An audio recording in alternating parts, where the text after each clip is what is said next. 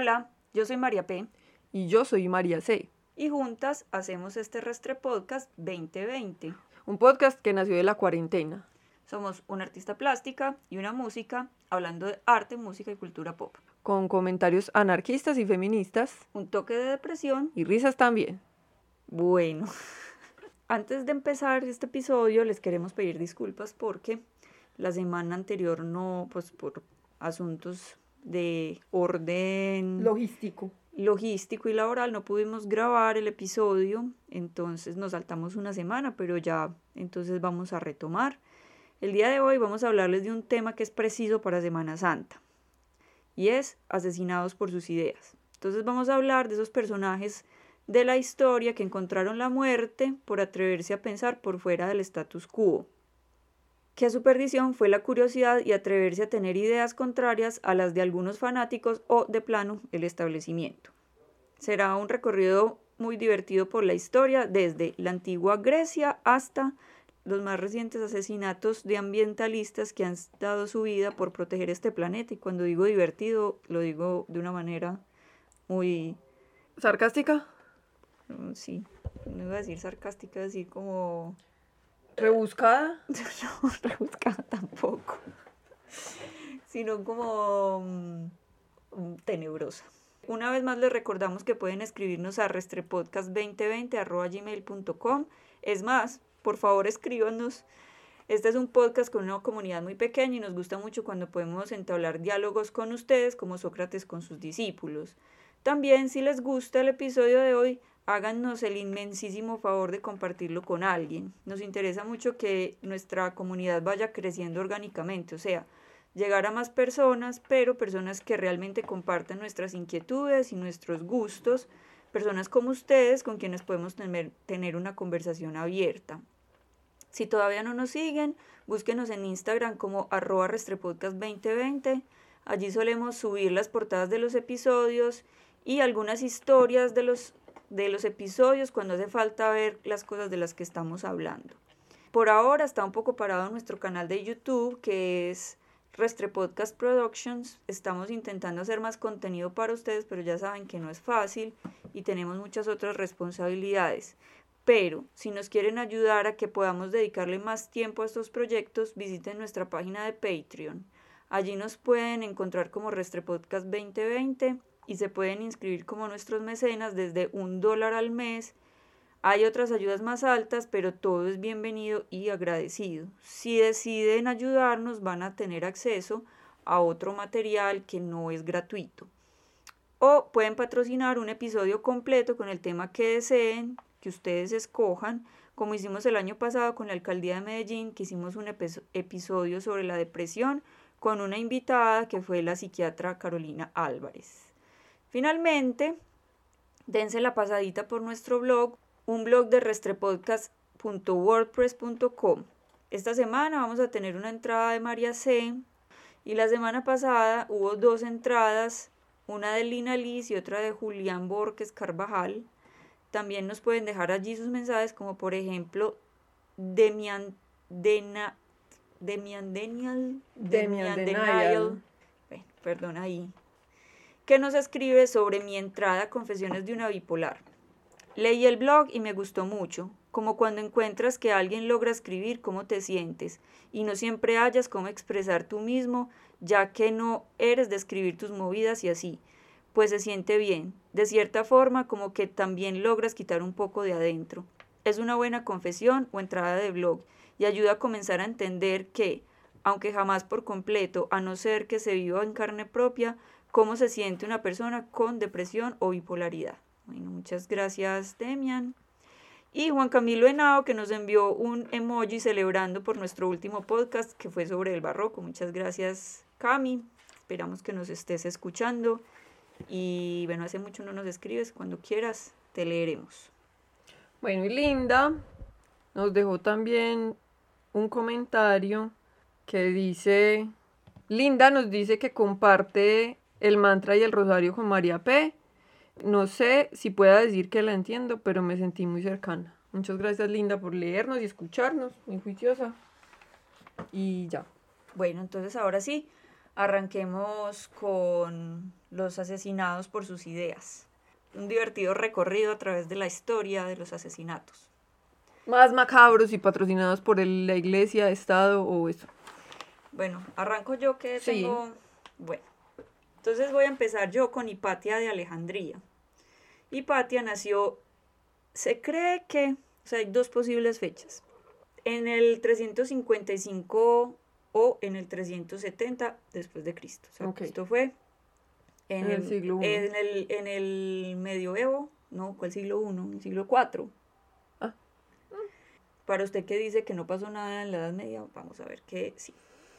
Fue asesinada yo nunca he dicho eso, no, piensen eso, que yo nunca dije. Lo dijo el episodio pasado. Pues que no fue tan emocionante, pero pues pasaron cosas. Bueno, y fue asesinada en el 415 o 416 por un grupo de fanáticos. La creencia más popular es que fue asaltada por monjes cristianos. Hipatia era una filósofa y maestra neoplatónica griega que se destacó, bueno, no, ella era, realmente ella era egipcia, pero pertenecía a la, escuela. A la escuela griega neoplatónica, eso. Que se destacó principalmente en las matemáticas, geometría y astronomía. Era hija del aristócrata y también filósofo Teón de Alejandría. Aunque llevaba una vida ascética, se cree que estaba casada con otro miembro de la aristocracia de Alejandría, que era el filósofo Isodoro aunque probablemente más por cuestiones políticas y sociales.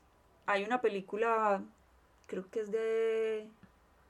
no me acuerdo de quién es, que se llama Ágora y es pues la historia de Alejandro, de... Hipatia. De Hipatia. Y entonces es como, no sé, pues como muy fabulada, pues la vida de ella, y como que se toman muchas licencias, pero ya vamos a ver que eso fue como, ha sido lo que ha rodeado la vida de Hipatia muchas veces. Ella fue una de las primeras mujeres matemáticas de la historia, perfeccionó los astrolabios, que me parece que tienen un nombre muy charro. Sí, son como labios celestes. Es un instrumento para determinar la posición de las estrellas e inventó el densímetro que sirve, como su nombre lo dice, para determinar la densidad de los líquidos. Como aristócrata y academia, ah, como aristócrata y académica, Hipatia vivió en una comunidad pitagórica donde la relación entre sus miembros se establecía a partir de la amistad y no existía una estructura jerarquizada, jerarquizada. Sí. O sea, ella estos, o sea, como que en, el, en Alejandría en ese momento confluían muchos, muchas culturas y muchas religiones, como decir, como en las grandes metrópolis hoy en día, ¿cierto? Como decir, no sé, Londres, París, Nueva York. Pero entonces ella pertenecía como a los, como una comunidad de académicos que, que no estaba jerarquizada y ellos trabajaban pues como en en la biblioteca de Alejandría y ella pues era como la, ella era, daba clases de filosofía y de matemática.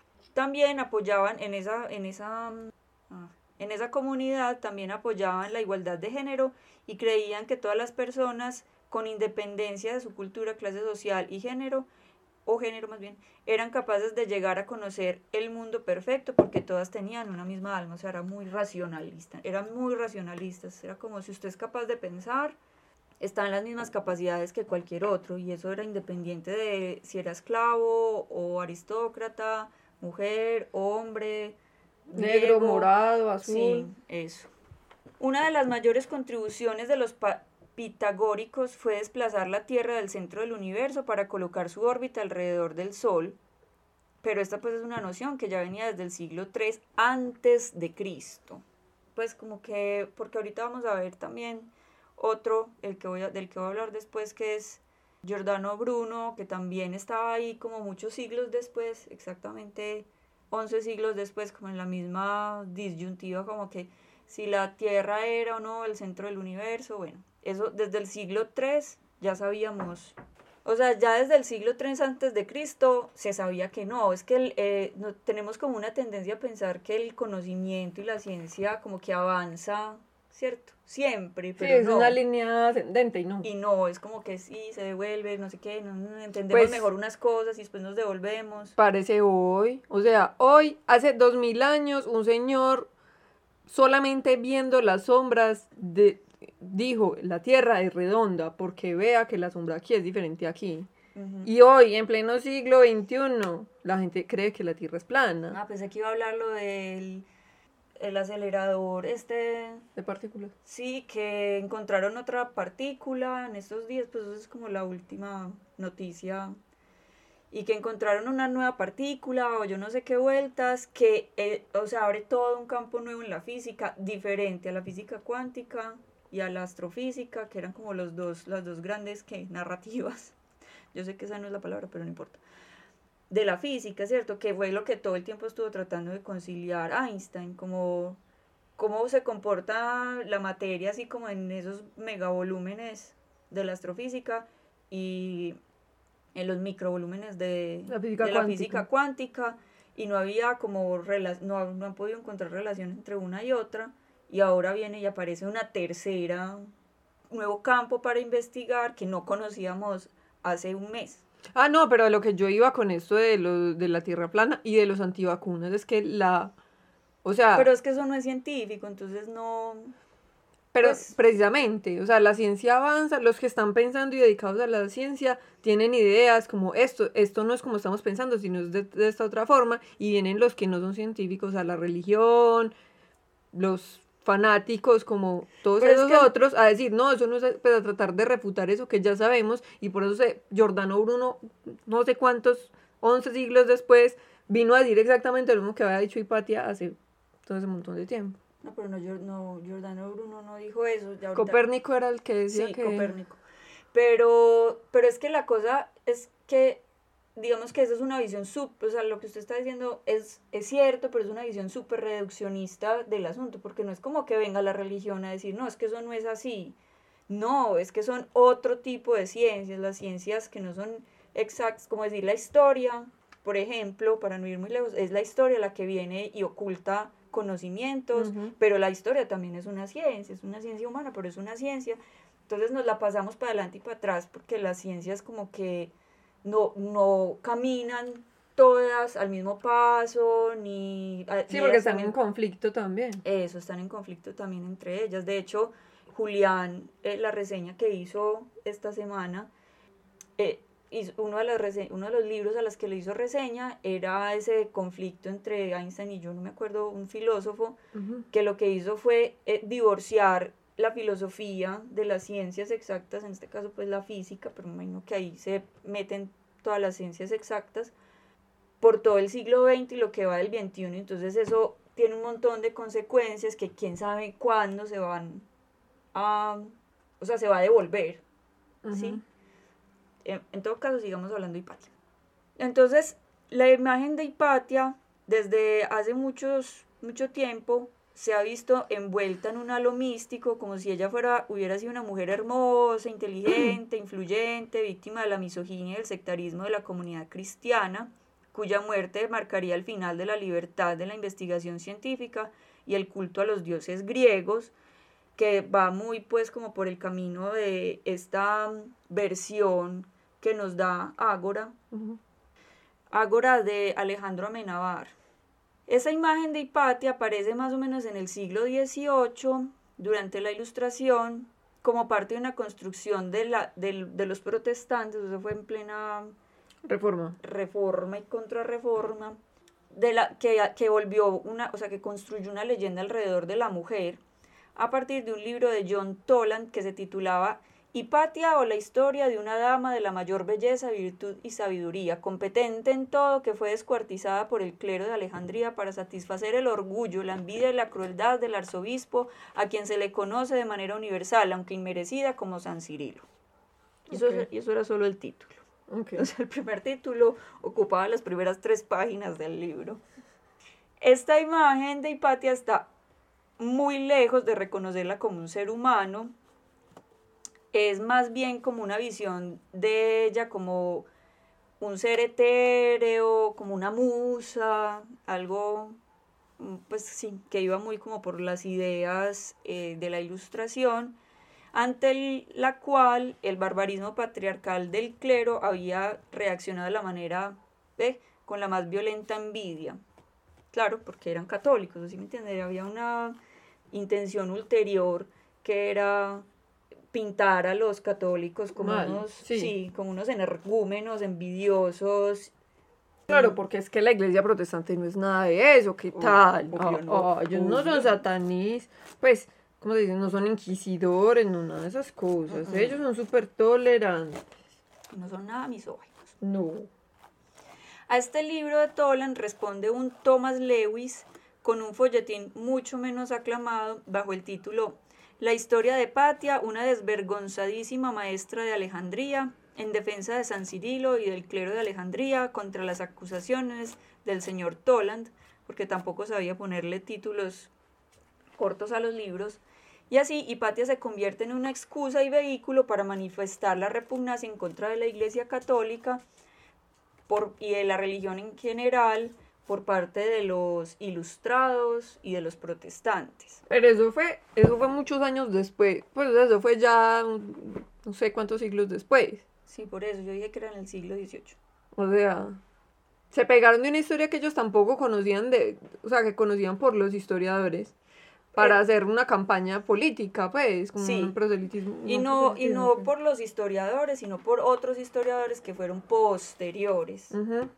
Porque es que eso pasa mucho en la historia, o sea, la historia, es que es muy difícil, o sea, hacer historia es súper difícil porque usted le toca como, como cogerse de los como de lo que escriben, los, a los escritos o lo que lo que haya, pues la información que haya, los documentos que hayan que, que sean más cercanos a la época, ¿cierto? Pero a veces lo más cercano a la época son dos siglos después. De hecho, yo tenía, yo fui cristiana como cinco minutos en medio de mi revolución contra la religión y bueno, a la final dije como, venga, yo estoy viniendo aquí solamente para tener cosas para criticarle, yo no voy a volver, ¿cuál es la pendejada mía? Y una de esas cosas que yo les criticaba, pues que yo decía era como, venga, ustedes porque están como tan seguros que la palabra de Dios es un libro, que además escribieron entre un mundo de gente que ha tenido 800 mil traducciones porque eso estaba... Hombres, entre un mundo de hombres. Y eso, está, y eso está escrito en hebreo y arameo, por allá en lenguas muertas, que luego entonces alguien tradujo a griego y a latín, y, y eso lo tradujeron a español, y, o sea, obviamente hay un montón de intervención humana y los humanos sabemos que no somos ni remotamente perfectos a Dios si existe, porque no somos gatos. Entonces... ellos sí son dioses egipcios. Obvio. Pues Jacinta no sé, ella sería como el dios del caos. Mm. Pero los demás.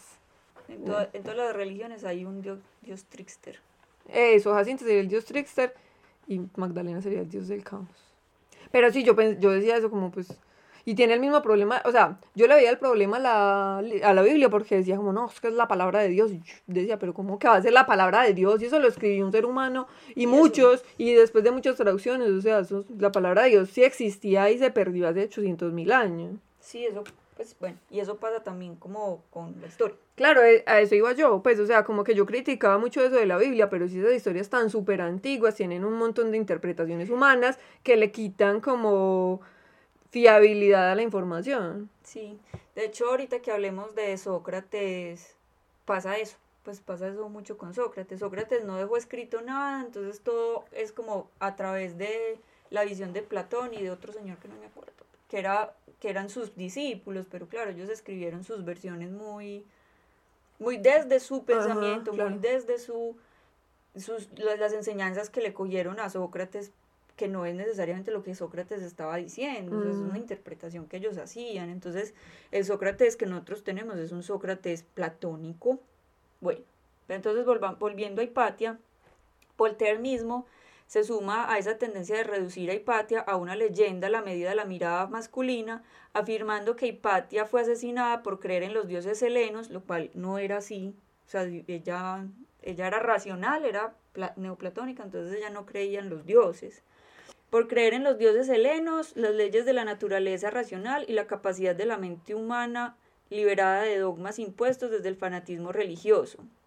Pero el mismo Voltaire no tiene ninguna vergüenza en agregar a la mitad de su defensa de su, supuesta heroína que cuando se desnuda las mujeres hermosas no es para perpetrar matanzas. O sea, o sea, es que es como, o sea, ellos la convirtieron en una diosa de mentiras, como en una Barbie a la medida de su deseo masculino.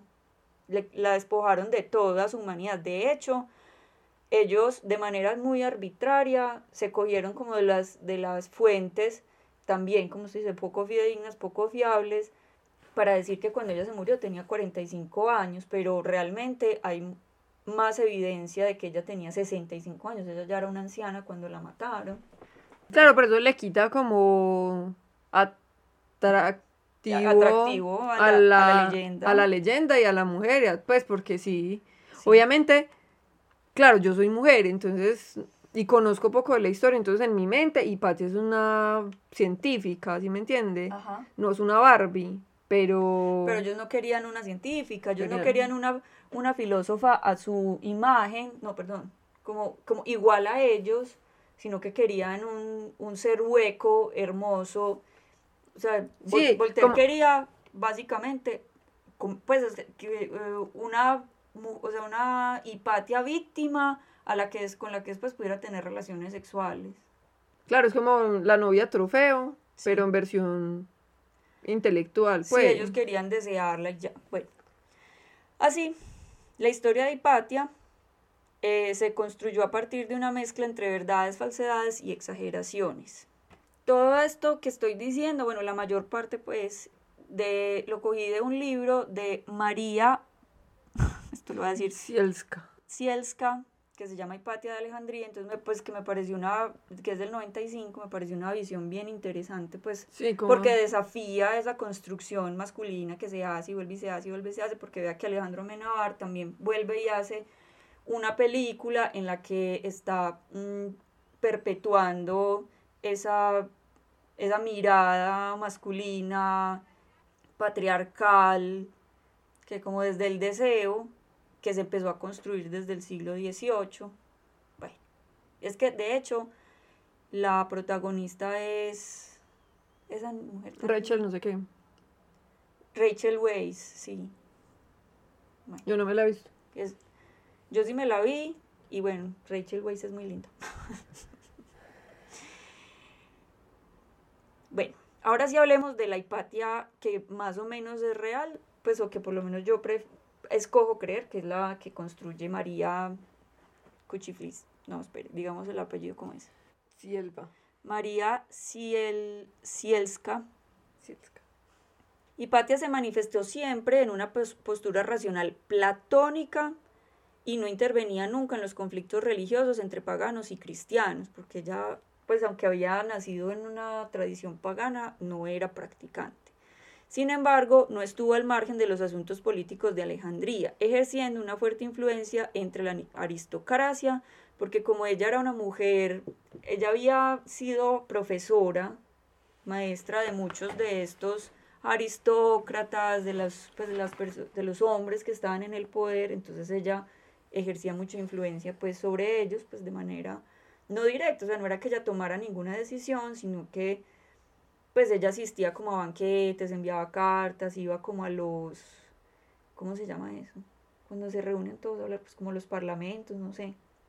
También era conocido que ella había sido maestra y mantenía una estrecha amistad con Orestes, que era el prefecto de Alejandría, que era cristiano y defendía la convivencia pacífica entre las diferentes culturas y religiones que coexistían en la ciudad. Entonces también esa idea pues como de que los cristianos eran todos unos bárbaros es, más bien como errada. Había de todo un poco pues. Sí, como siempre pues.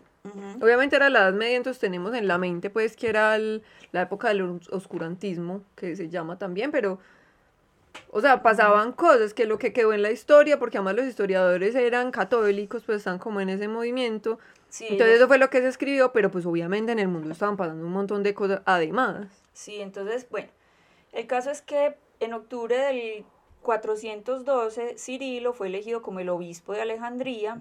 a lo cual incluso se opusieron los mismos cristianos porque no estaban de acuerdo con sus posturas intolerantes y radicales.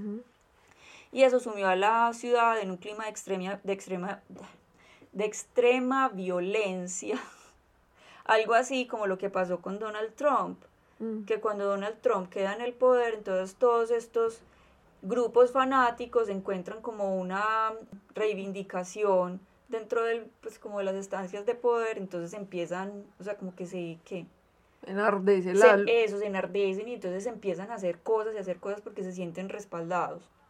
Y Patia se convirtió entonces en un blanco de esa violencia por su influencia política en la ciudad. Su linchamiento, o sea, la manera en la que ella murió, fue consecuencia de una campaña de difamación que se inició en su contra, probablemente, pero no se sabe a ciencia cierta, probablemente por el mismo Cirilo, donde la presentaban como una bruja peligrosa que había embrujado a Orestes para ponerlo en contra de otros cristianos. Entonces se le acusó pues como de ser una bruja que hacía magia negra. En marzo del 415 o 416, un grupo enfurecido de fanáticos cristianos la sacaron del carruaje en el que iba para su casa, la desnudaron, la golpearon, la cortaron y desollaron hasta la muerte con conchas y con em, tejas, pues que le sacaron así filo, hasta matarla y luego quemaron sus restos a las afueras de la ciudad y esa es la historia de Hipatia. Ay, qué horrible. Pero Hipatia también hay que aclarar que ella no, a pesar de, o sea, que esa idea de que ella la mataron por sus ideas, esa idea de que la mataron por sus ideas. O sea, como esa construcción, esa leyenda que ella la mataron por sus ideas, realmente fue construida en el siglo XVIII. A ella la mataron por ser una mujer que tenía cierto, o sea, de cierto poder político dentro, dentro de su ciudad y era una mujer que abogaba mucho por la paz y la convivencia armónica entre las diferentes culturas y digamos que eso era algo que iba en contra como de los deseos de un como una que una facción más conservadora, más radical de los cristianos que querían era como tener permiso para, para erradicar cualquier, cualquier otra edad que hubiera y bueno, eso se fue extendiendo y finalmente fue como lo que ganó porque durante muchos siglos, sí. Igual es que eso les hace mucho a las mujeres, pues uno ve pues otras mujeres en la historia, está esta Elizabeth Bathory de la que hablamos, que era una mujer con poder político, entonces lo que hicieron fue... Sí, pero a mí me parece interesante, es como, como en la ilustración, que es el momento pues como de la racionalidad y no sé qué, les parece mejor y más interesante eh, construir un mito de que Hipatia fue asesinada porque era una mujer muy racional, pero no porque era una mujer, porque era bella y racional y no sé qué, pero no porque tenía poder político. No porque era una anciana sabia a la que los jóvenes que estaban en el poder acudían para pedir consejo. No, eso, no, eso no les interesa porque ese no es el lugar de la mujer. Bueno, vamos a empezar por Pier Paolo Pasolini. Como su nombre lo indica. Es italiano es italiano, nació en Bolonia en 1922 y murió en 1975. Era un escritor, poeta y director de cine. También se destacó como actor, periodista, filósofo, bueno, un montón de cosas, escribió novelas y todo, y era una figura política. Esto es muy importante porque esto fue lo que, o sea, en realidad la muerte no sabemos cómo fue a ciencia cierta, a ciencia cierta porque también pasaron un montón de cosas, pero pues al parecer eso tuvo mucho que ver, como su filiación política y su actividad política tuvo mucho que ver con su muerte. Siempre fue un personaje controvertido, era homosexual. Como sus contradictores y todavía hoy, pues digamos en ABC, que es como el periódico español que es así súper ultra conservador, dicen que eso que era pederasta. Sí, les gusta mucho decir eso. Y bueno, porque además eh, en sus trabajos y trató muchas como temáticas sexuales que eran tabú en ese momento. No, pues es que saló y los no sé cuántos días de qué. Sodoma, y Gomorra. No, Sodoma nomás. No sé, yo sé que Saló. No sé si tiene más nombre Saló. Bueno, en todo caso, Pero él también usaba sus, sus, ahorita les voy a contar bien, pero él usaba también sus obras como para hacer críticas sociales y políticas. Saló o los 120 días de Sodoma. Bueno, Pasolini era de inclinación comunista, aunque él se volvió, o sea, él también criticó el comunismo, porque el comunismo italiano se oponía a la revolución y apoyaba el centralismo italiano. Y, bueno, Además, pues no sé si por esto, pero también el comunismo era, pues ha tenido, de pronto no tanto ahora, no sé, la verdad no estoy, no, no sé, no estoy enterada. no estoy enterada porque hay un, muchísimas corrientes, pero el comunismo también ha sido muy homófobo. Y sobre todo en esa época era muy homófobo. Pues Obvio. el, Mm. el Che era homófobo, pues era... De hecho, por eso es que Michel Foucault al final de su, de su vida decidió que él era es que capitalista, pues porque sí, es que también una, una, uno no puede estar tampoco adscrito a una corriente que no lo deje ser a uno quien es. Mm, sí, era, e- es muy complejo igual, sí, porque hay seres humanos con formas de pensamiento, pues, la Mm. misma cantidad. Bueno, se hizo muchos enemigos entonces, políticos y de muchos otros, por sus declaraciones abiertas. En el 47 declaró en la primera página del periódico Libertad, abro comillas, en nuestra opinión, pensamos que actualmente solo los comunistas son capaces de suministrar una nueva cultura, cierro comillas. Y esto lo dijo igual criticando el comunismo, porque luego se puso a estudiar el marxismo Sí. oficial y bueno, ya llegaremos a eso. Después de esto se unió al Partido Comunista Italiano y en el 49 asistió al Congreso de Paz en París. El Papa Pío XII excomulgó a todos los simpatizantes comunistas de la iglesia y él era católico también, pero era, o sea, a mí me parece un personaje bien interesante porque era homosexual, de Católico. católico, pero de inclinaciones evidentemente comunistas y homosexual, o sea, pertenecía a todo lo que lo excluía. ¿Sí me entiende? Sí. Era una cosa bien Sí, como ser negro judío y eso, latinoamericano. eso, una cosa así. Bueno, Perdón, perdón, eso, eso sonó súper horrible de racista, pero estoy diciendo es como, eso es lo peor que le... Y mujer, o sea, es como pertenecer a todas las minorías oprimidas. básicamente. Pero ser parte, o sea, porque él fue bautizado católico y era católico, o sea, él era creyente, católico y practicante, bueno, luego lo excomulgaron y bueno. En sus obras él examinó el marxismo oficial y el catolicismo, mostrándolos como, las, entre, como entre comillas las dos iglesias. Atacaba las políticas ultraderechistas y la cultura que contribuía a la segregación del proletariado y los campesinos. Él fue asesin- asesinado el 2 de noviembre del 75. Hay muchas versiones de su asesinato. Pues la que quedó oficial, que nadie creyó, es que. Porque resulta que ese día, ah, como que pararon un carro, un Alfa Romeo, y venía conduciendo un pelado de 17 años, que luego confesó, se llamaba Giuseppe Pelosi, y supuestamente le había robado el carro a él Sí. y lo había matado. Entonces, en la declaración que dio Pelosi, decía que lo había matado porque había intentado seducirlo, como que quería tener relaciones con él, relaciones sexuales, y él no había querido, entonces lo había pegado, y entonces, bueno, se inventó una historia ahí, y bueno, y luego lo encontraron a él con el carro de Pasolini. Este pelado era como un estafador, entonces también creyeron que tenía como algo que ver por ahí. Pero, o sea, esa fue la, la confesión que dio Pelosi.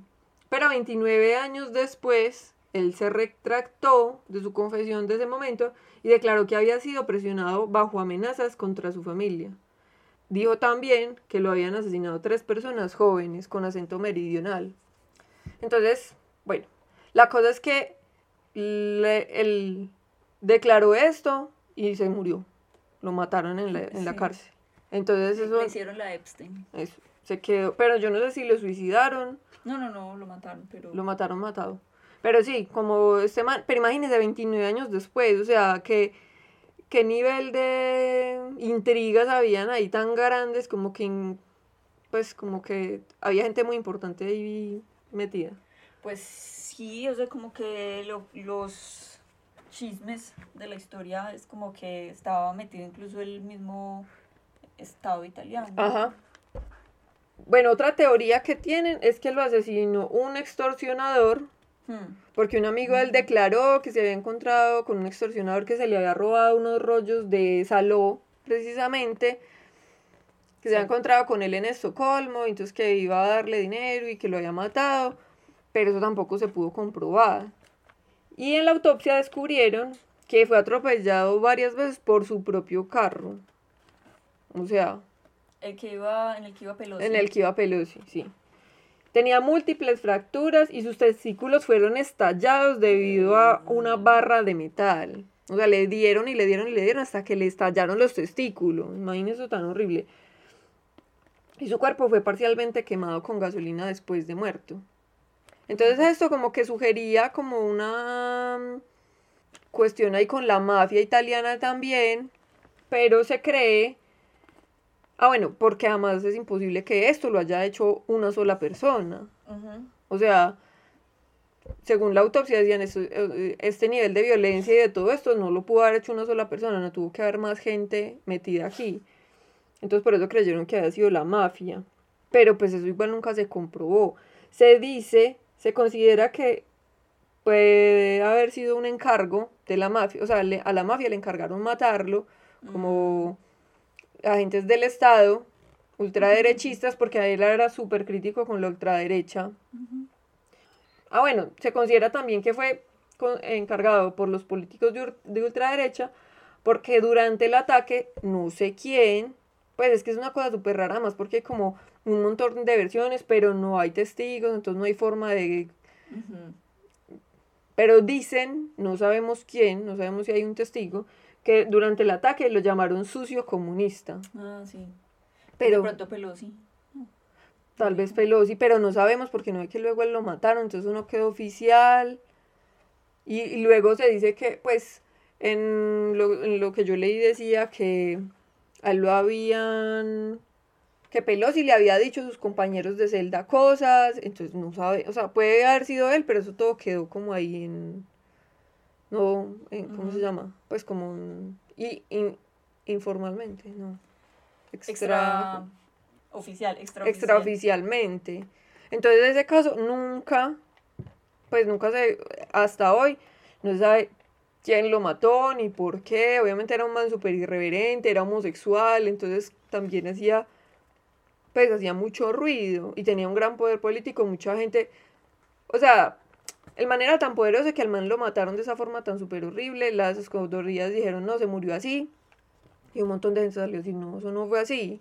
Tanto Ay. que la gente, o sea, que siguieron buscando y buscando y buscando, descubrieron estas nuevas evidencias, abrieron el caso otra vez en el 2005 y lo volvieron a cerrar que porque no tenían evidencia suficiente, porque obviamente Sí. también hay muchas, Alguien pagó para que cerraran el caso. también hay muchas manos oscuras por ahí detrás, pero imagínate tantos años después, o sea, eso tú, pues yo creo que el Estado tiene ahí mucho que ver porque, pues porque para que después de tantos años todavía haya gente viva con miedo A de que, que, se la... sepa, sí, Ajá. pero también es como la figura que es Pasolini, pues, o sea, es como uno de los grandes cineastas, no sé, o sea, como que tiene todavía mucho, mucha influencia en la opinión pública, todo, pues, él como figura, así esté muerto, entonces, como que en el momento en el que se sepa, que, pues, puntualmente quién, quién lo mandó a matar, pues va a ser, o sea, esa persona va a estar como en el ojo del huracán. Pues, Bueno, bueno. en todo caso, todo es terrible y es bacano porque ah, de los tres que yo voy a hablar son mártires pues de su causa. Pero su muerte también hizo tanto ruido pues que cambiaron cosas alrededor de... Ok, bueno. Entonces ahora voy a hablar de las aventuras e infortunios de Giordano Bruno. Yo no sé a este man cómo no le han hecho una película, sería... Una gran película, eh, sí, Con o una un- serie. con un final triste. Una serie, sí, puede ser una tragicomedia, porque parece este man era muy charro. Bueno, Giordano Bruno, que su, cuyo nombre de nacimiento era Filippo Bruno, Él se cambió el nombre a Giordano después. Cuando, Porque tenía los ojitos tristes. no, porque cuando se volvió fraile. Nació en Nápoles en 1548 y fue quemado en la hoguera en 1600. Fue astrónomo, filósofo, teólogo y poeta.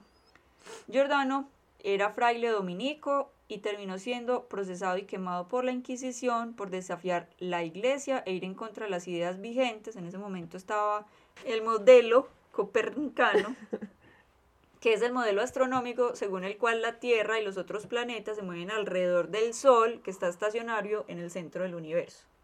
Entonces, Giordano Bruno proponía que el Sol era simplemente una estrella más en un universo que debía contener un número infinito de estrellas y mundos habitados por animales y seres inteligentes. Y hay que tener en cuenta que a Copérnico, o sea, esa era ya la teoría aceptada, pero a Copérnico ya lo habían amenazado con matarlo por decir que el Sol era el centro y no la Tierra.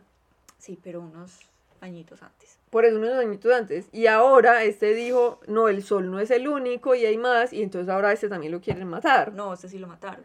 Bueno, esto sí lo mataron, pero pues Además de esta idea, sus afirmaciones teológicas también fueron causa de su condena por herejía, pues propuso una forma de panteísmo donde el universo, la naturaleza y Dios eran equivalentes.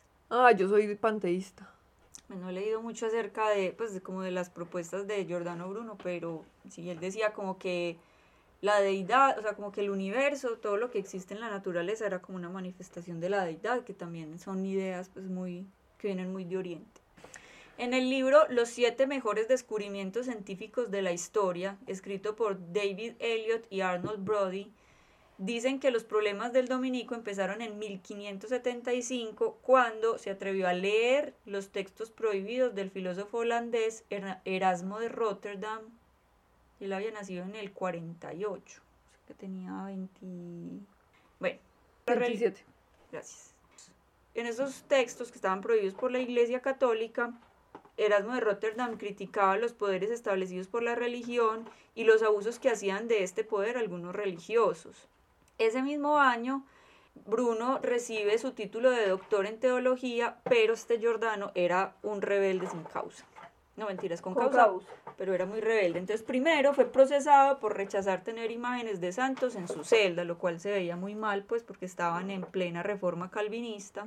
Entonces, en un momento en el que había, que estaba pues la reforma y la contrarreforma, pues eso de no tener santos en la en el dormitorio era como un escándalo horrible. Y además a este man le dio por ir a recomendarle a otro novicio que dejara de leer la vida de la Virgen María y se dedicara a lecturas más importantes. También se le acusó de defender la herejía arriana, que era una doctrina del siglo III después de Cristo, que rechazaba la Trinidad. Ok.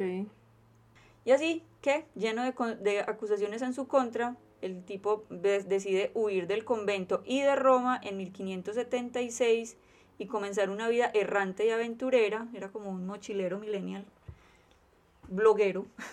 Ok. Y por eso decía que toda tierra es patria para un filósofo.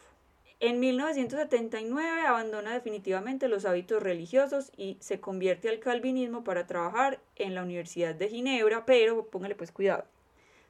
Consigue trabajo en una universidad calvinista, pero le da por ponerse a atacar a un célebre profesor exponiendo todos los errores que cometía el profesor en una de sus lecciones, entonces lo arrestan. El man se vuela y tiene que huir a Francia, donde se doctoró en teología y era profesor en la Universidad de París. En 1583 se traslada a Inglaterra, pues como con el favor del rey, y empieza a enseñar en la Universidad de Oxford la nueva cosmogonía co- copernicana, pero atacando las ideas tradicionales, o sea, eh, lo que estaba diciendo usted ahora, o sea, empezó a enseñar pues la nueva teo, lo que en ese momento era la nueva cosmogonía, perdón, copernicana de que el sol era el centro del universo, pero él atacando esa idea diciendo que el sol era una estrella más. Entonces tiene que abandonar Oxford para regresar a París porque otra vez se pelea con todo el mundo. Luego se, dirige a Marburgo, donde publica unas obras que había escrito en Londres sobre astronomía y teología, y luego le dio por retar a los seguidores del aristotelismo en un debate público donde fue atacado físicamente y expulsado del país. O sea, es que el man era tropelero, o sea, le gustaba llegar a, pues era como todo soberbio, le gustaba llegar a buscar camorra. Era el presidente de la oposición. Era el presidente de la oposición, le gustaba decirle a todo el mundo que estaba equivocado. era, era un desastre. Bueno, era un desastre, yo no sé si era tan, tan chévere. En todo caso, sus historias son muy, muy divertidas. Después de eso, durante los siguientes cinco años, vivió en diversos países protestantes, pues claro, huyéndole a la Inquisición, escribiendo sobre cosmogonía, física, magia y el arte de la memoria. Llegó a demostrar, aunque con métodos muy poco científicos y confiables, que el Sol era más grande que la Tierra, hasta que en 1589 también fue excomulgado por los luteranos. Entonces, bueno, hay una cosa y es que no, científico, científico no era. O sea, el man era como, yo alguna vez me acuerdo que vi por ahí como un programa, yo no sé si en la National Geographic o Discovery, que hablaban de Giordano Bruno y decían como el man era como un visionario y capaz como de entender el mundo de una manera única, ¿cierto? Porque fue capaz como de, sí, como de, de predecir descubrimientos científicos que se iban a dar en los siglos posteriores, pero él incluso describía que muchas de estas ideas le llegaban como después de viajes astrales, o sea, como que el man... Se drogaba y... No, pues él no se drogaba porque pues era un dominico después de todo, pero no, al man le llegaban las ideas, era un filósofo, o sea, él se sentaba a pensar y decía, el Sol tiene que ser más grande que la Tierra. E intentaba demostrarlo, pero como él no era un científico, entonces no tenía sino hipótesis. Y esas hipótesis fueron ya después demostradas. Durante sus viajes, Bruno conoció a pensadores, filósofos y poetas que se sintieron atraídos por sus ideas y se convirtieron en sus amigos y aliados, ayudándole a publicar sus ideas. Su fama lo precedía y así era aceptado en grupos influyentes y académicos.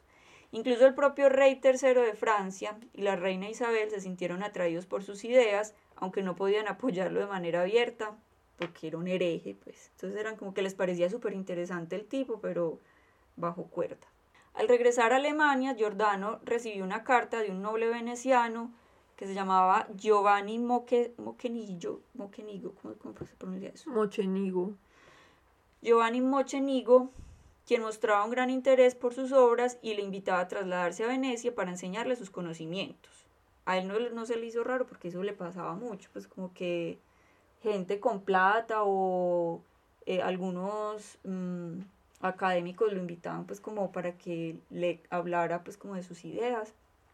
Sus amigos le advirtieron de los riesgos de volver a Italia, pero el filósofo aceptó la oferta porque no le veía nada raro y se trasladó a Venecia a finales de 1591. Allí empezó a asistir a sesiones con ocultistas famosos, académicos e intelectuales liberales para dar clases en la Universidad de Padua. En mayo de 1592, el filósofo decidió volver a Alemania para supervisar la impresión de sus obras, pero Moquenigo, Mochenigo, Mochenigo, Moquenigo sería si tuviera H después de la C. Ah, bueno. Pero Mochenigo insistió en que se quedara y Giordano accedió a posponer su viaje hasta el día siguiente. En la madrugada, un grupo de gondoleros lo sacaron de la cama y lo encerraron en un sótano oscuro hasta el día siguiente que llegó un capitán con un grupo de soldados y una orden de la Inquisición veneciana para arrestarlo y confiscar todos sus bienes y libros. Tres días después comenzó el juicio y el primero en hablar fue el acusador Mochenigo que trabajaba desde hacía algunos, años para la Inquisición. Tras declarar que efectivamente había tendido una trampa a Bruno, proporcionó una larga lista de ideas heréticas que le había oído decir al acusado, muchas de ellas distorsionadas y otras incluso pues inventadas.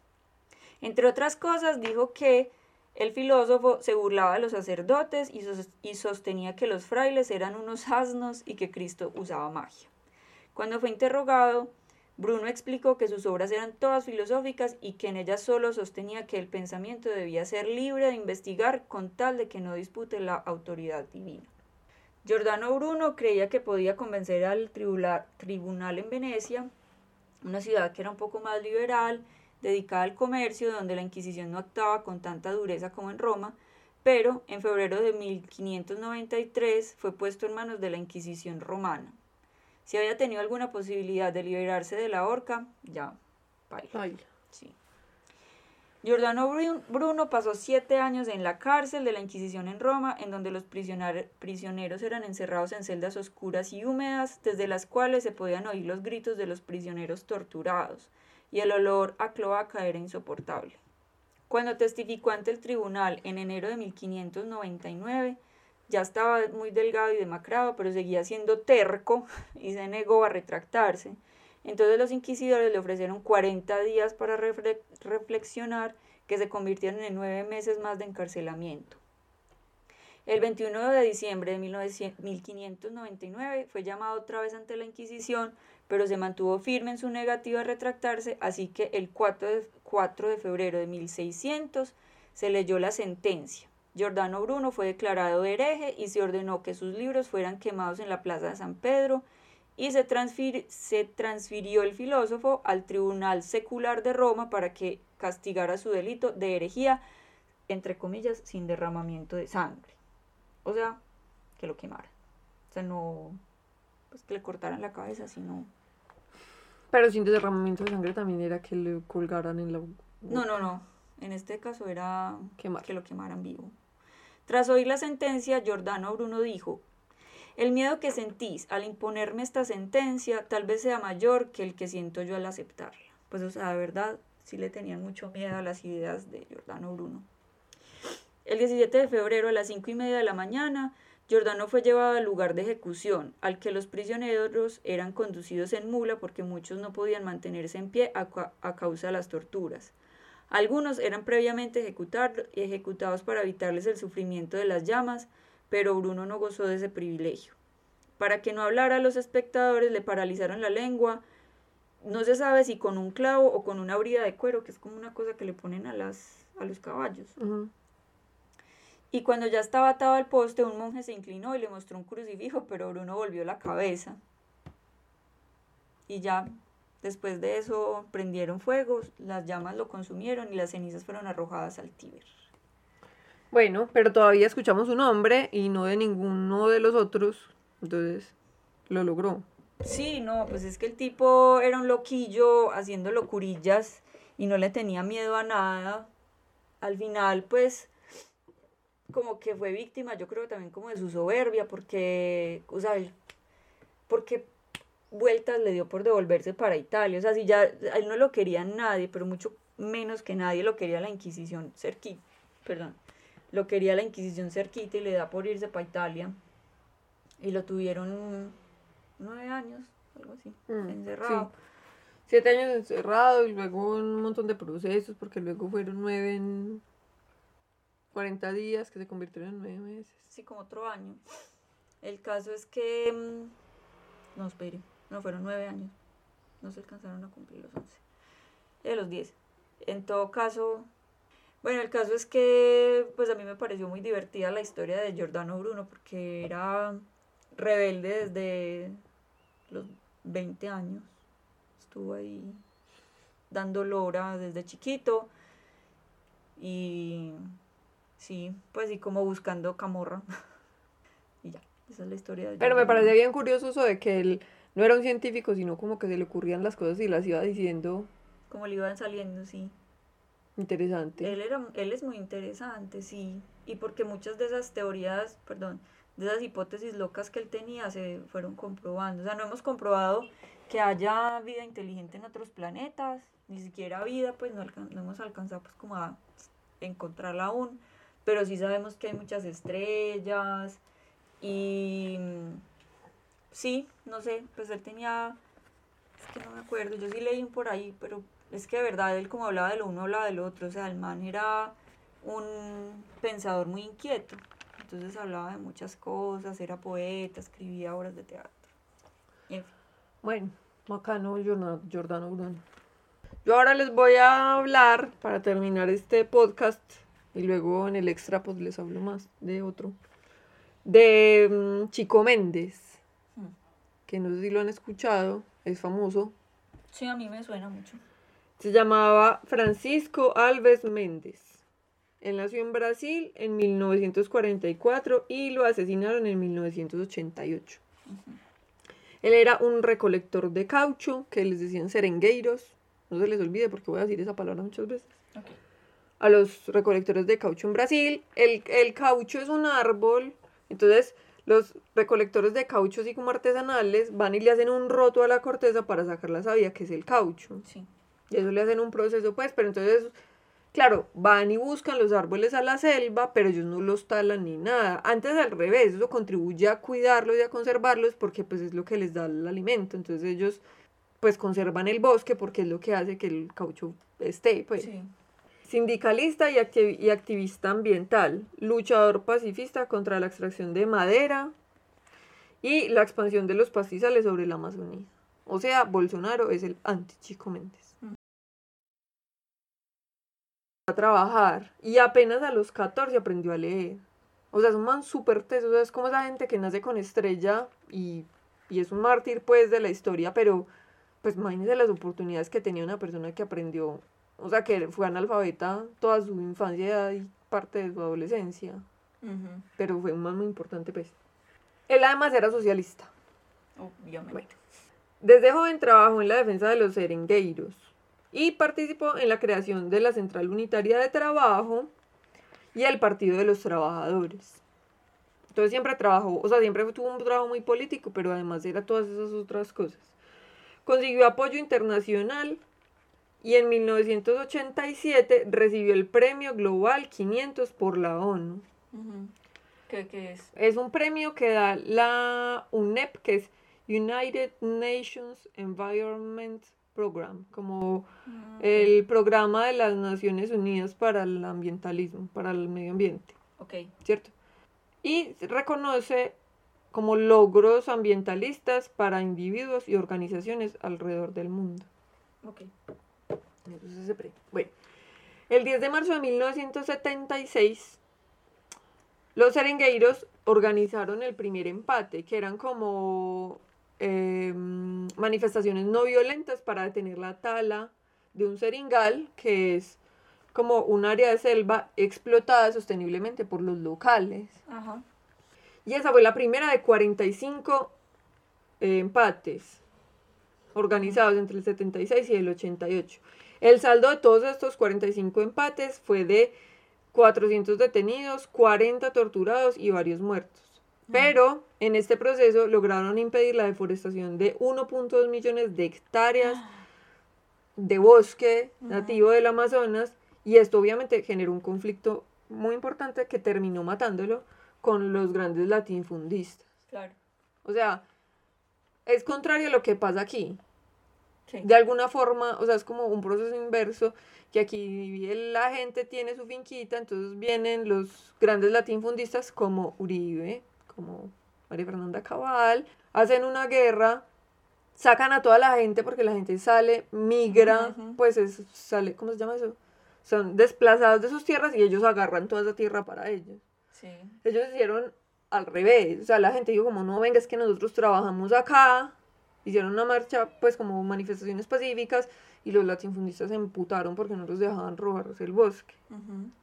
Bueno, él fue asesinado el 22 de diciembre del 88 por, dos lati- por unos latifundistas. Igual él, aparentemente, esto va más allá. O sea, como sea. que su asesinato fue orquestado por alguien más, como con más poder en el gobierno, que hizo, pues, como que él mandó a sus otros dos. Los ma- lo mataron Darly Alves y uno de sus hijos, Darcy Alves. Antes de morir, como dos semanas antes de morir, morir declaró, abro comillas, si descendiera un enviado de los cielos y me garantizara que mi muerte facilitaría nuestra lucha, hasta valdría la pena. Pero la experiencia me enseña lo contrario. Las manifestaciones o los entierros no salvarán a la Amazonía. Quiero vivir. Cierro comillas.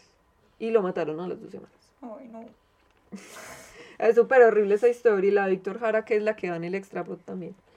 Bueno. Ay, no. qué horror. Su muerte atrajo la atención internacional, o sea, se convirtió en un mártir a la final, sobre la destrucción de la Amazonía y la violación de los derechos humanos y posibilitó la creación de reservas extractivistas, que fue entonces que el, el gobierno declara la tierra pública, como la Amazonía es tierra del, del Estado, ¿cierto? sí. Es pública.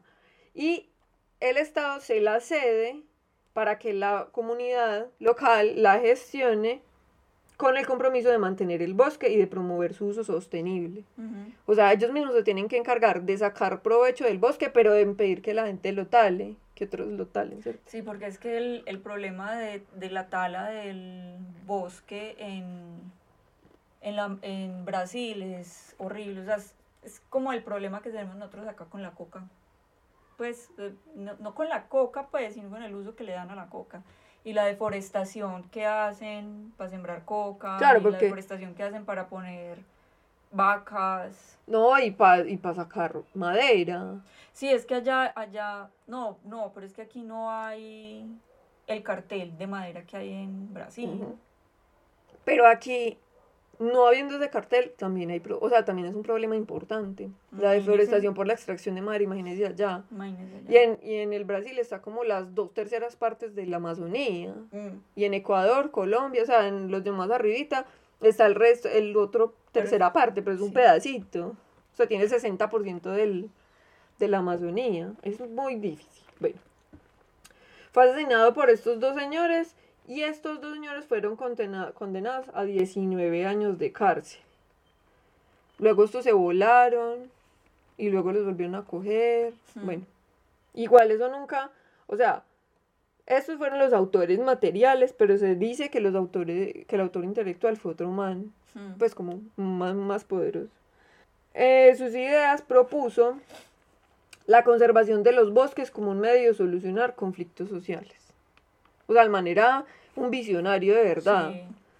Entonces él se inventó las reservas extractivas, que luego fue lo que el gobierno volvió la tierra pública y esto, y pues como que contribuyó a la unión de los sindicatos locales y a los habitantes de los bosques, con los movimientos sociales y los movimientos ambientales, Hmm. para conservar el bosque y explotarlo sosteniblemente, pues. Sí, como lo que también pensábamos que iba a pasar cuando, cuando se firmó el acuerdo con las FARC, que pero es, no, Pues, no se pudo, pues porque ya sabemos por qué. porque no queremos decir quién, pero Está en el poder. el Y- centro democrático, como a ellos les gusta es como robarse las tierras que dejan los otros, bueno. En fin. Bueno. Sí, eso todo es terrible, pero bueno, igual es como que su influencia duró un montón de tiempo, pero pues Bolsonaro, digamos, se cagó en todo. Sí. Sobre todo porque él tiene pues políticas ultraderechistas y él no cree en el cambio climático, como si eso fuera Dios, pues, como si fuera una deidad incomprensible e invisible y no estuviera viendo las Consecuencias. consecuencias todos los días en su país. Pero No, pero es. Claro, es que él vive en el privilegio, ¿sí me entiende? Él vive en- sentado en una burbuja de cristal en el último piso de un edificio con mucha aire acondicionado y calefacción y no se da cuenta. Sí, es muy fácil, pues, como cerrar los ojos ante el, la- cuando la tragedia es ajena. Ajá. Entonces, bueno, todo es terrible, pero igual es un señor pues que su nombre suena y suena y suena, hay canciones escritas a él, tiene un montón de, De películas. hecho, claro, de hecho a mí me suena Chico Méndez es porque lo he escuchado en canciones. Y hay canciones escritas a e, En esa canción eh, es como ¿Cuál? elevó una plegaria al Medio Oriente, a Mandela y a la Madre Teresa, y no sé ese, quién. ese. Claro que la Madre Teresa, no, mala No. onda, pero Chico Méndez sí, buena onda. Y además hay una película en YouTube bacana, es viejita, que hicieron sobre él, se muere, es una tragedia, pero igual, bacano el manera, yo vi las fotos, era un señor todo lindo, todo sonriente, todo es horrible. Y lo triste fue que lo mandaron, él como que le dijo a la esposa, la esposa le dijo, venga pues a comer. Y entonces él se paró, pues vivían en una finca, obviamente vivían en la, en la Amazonas, entonces él se paró y tenía que salir al baño, cuando los baños eran afuera. Sí. Entonces él se levantó, abrió la puerta, se devolvió por la linterna y volvió a la puerta. Cuando estaba prendiendo la linterna le dieron tres tiros por la espalda y ya, y lo mataron.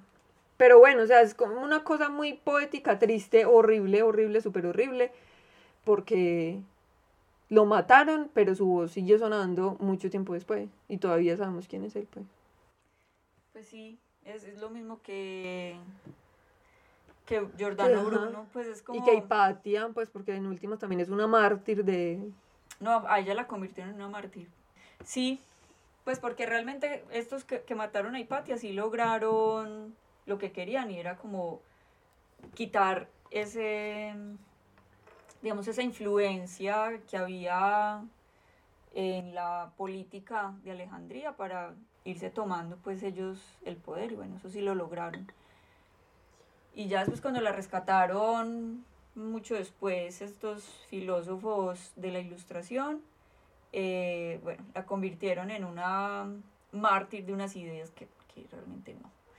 Pero, pero Giordano Bruno sí, sí, o sea, es como, es que él, él, él hizo bulla, o sea, él, él no era un... ¿Qué? Pues él no, él no era humilde con su No, él era un influencer, él era un influencer. Él era un influencer, a él le encantaba. ¿Será que alguna- bulla. O sea, Ah. si él existiera en el siglo XXI sería Zizek, pues o sea, hay como, sí, pues como saliendo en YouTube en todo, haciendo, sería Zizek, marica.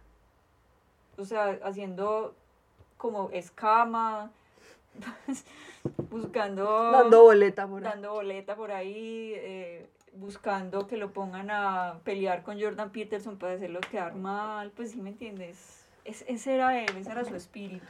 Bueno, Entonces, claro, lo mataron y lo único que lograron fue que resonara más y que sus ideas resonaran más. bueno, esos son los asesinados, los como condenados a muerte por sus ideas. Eh, en el extra, pues vamos a hablar, yo voy a hablar de Víctor Jara, que es un mártir de la dictadura chilena, todo mal. Y María P. va a hablar de Sócrates, que todo el mundo sabe quién es, pero quizás no todos sepan por qué fue que decidieron matarlo. Bueno, y bueno, esto es todo por hoy. Por favor, escríbanos. Nos hace mucha falta que nos escriban. Nos sabemos que nos han escuchado porque tenemos superpoderes. El superpoder de las estadísticas nos dice que nos escuchan, pero no nos conversan. Y si no nos conversan, nos aburrimos porque somos la gente que conversa. Por eso tenemos un podcast. Entonces, porfa, cuéntenos qué piensan. Si les parece que hay alguien más que debería estar como que se nos olvidó alguien súper importante. Obviamente, seguramente se nos olvidó mucha gente porque el tiempo es reducido, pero pues podríamos hablar de ellos luego en otro episodio. Recuerden seguirnos en Instagram, arroba restrepodcast2020. Nos pueden escribir también al correo, restrepodcast2020 arroba gmail.com. Sigan nuestro blog y nos pueden dejar eh, también mensajitos ahí si quieren. Es un blog de restrepodcast.wordpress.com. Yo sé que es maluco porque tienen que inscribirse en WordPress para poder dejar los comentarios, pero eh, pueden hacer lo que hacen otros, que es van y lo leen y después nos dejan los comentarios en Instagram. Ah, eso también. Pues todo es bienvenido. Siempre nos gusta mucho leerlos y saber que nos están escuchando y que compartimos los mismos dolores y las mismas ideas o también a los contradictores. Todo cabe, por favor. No tengan pena en escribirnos y ya. ¿cierto? Y bueno, nos vemos la otra semana. Ahora sí nos ponemos súper juiciosas. Disfruten las vacaciones de Semana Santa. Si rezan, recen. Y si no, que creemos que son la mayoría, pues entonces descansen, duerman, eh, mediten. Dedíquense un tiempo a ustedes mismos. Y nos vemos la otra semana. Muchas gracias. Hasta la próxima. Chao. La próxima.